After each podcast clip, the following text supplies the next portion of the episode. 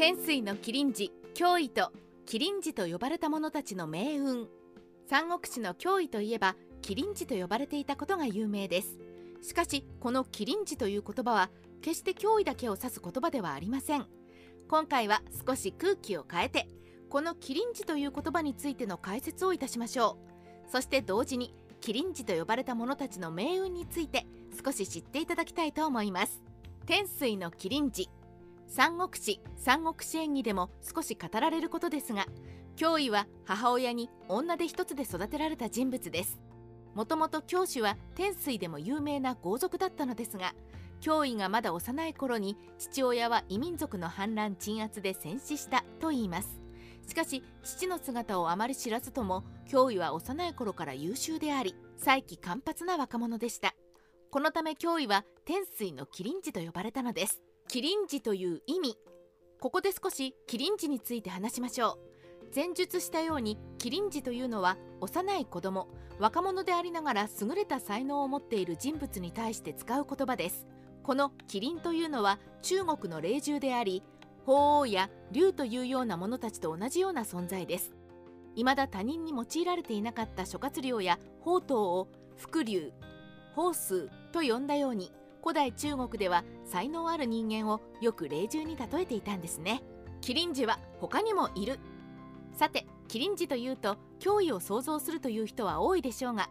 何もこのキリンジという呼び方は脅威のみに当てはまる言葉ではありません。例えば呉の武将であり若くして亡くなるも破竹の勢いで乱世を駆け巡った英雄孫作彼もまた高等のキリンジと呼ばれたといいます。ちなみに日本でも山陰の麒麟児として山中幸盛山中鹿之助がそう呼ばれていました。麒麟児の不幸繰り返して言いますが麒麟児というのは若くして才能を発揮した人物への評価です。ただし先ほど挙げた2人の最後を見てみれば分かりますが麒麟児と呼ばれた人物であっても決して良い最後を迎えたとは限りません。2人ともそして脅威もまた敵に勝つことができないまま大使を遂げられないまま命を落とします。この麒麟児の不幸が日本でも中国でも時代を超えてもつながりが見えるのはなんだか悲しいですね。麒麟児の晩年脅威の登場は華々しいものです。味方に疑われて孤立させられるも諸葛亮によってその才能を見いだされて職に敵国に受け入れられます。ですがその登場から一転いやすでに登場から不穏さを醸し出していたかのように見出してくれた諸葛亮はなくなり北伐を繰り返すもうまくいかず果てに国はかつての母国に降伏。未だ諦めきれなかった脅威は商会を利用して反乱を起こそうとするも失敗してしまいました。思えば伏した竜も鳳凰の雛もそして麒麟の子も全て職に集まったにもかかわらずその才能を十分に発揮できないまま亡くなった。というのは偶然でしょうかね。キリンジと呼ばれたもの。もう一度キリンジという言葉に戻りますがこれは言い換えれば若い頃はすごかったとなります。歴史の人物に言及している以上ある程度は仕方のないことですがこのキリンジという言葉にはその未来はあまりなく多くのキリンジはその才能を発揮できないまま亡くなることが多いのです。なぜならばキリンジが成長して優秀な人物となり待望を抱いて達成したとなればそれはもはやキリンジではありません。おそらくもっと別の言葉で称されることでしょう。このためキリンジという言葉を見るとなんだかそこで止まってしまったかのような物悲しさを筆者は感じます。キリンジの悲哀。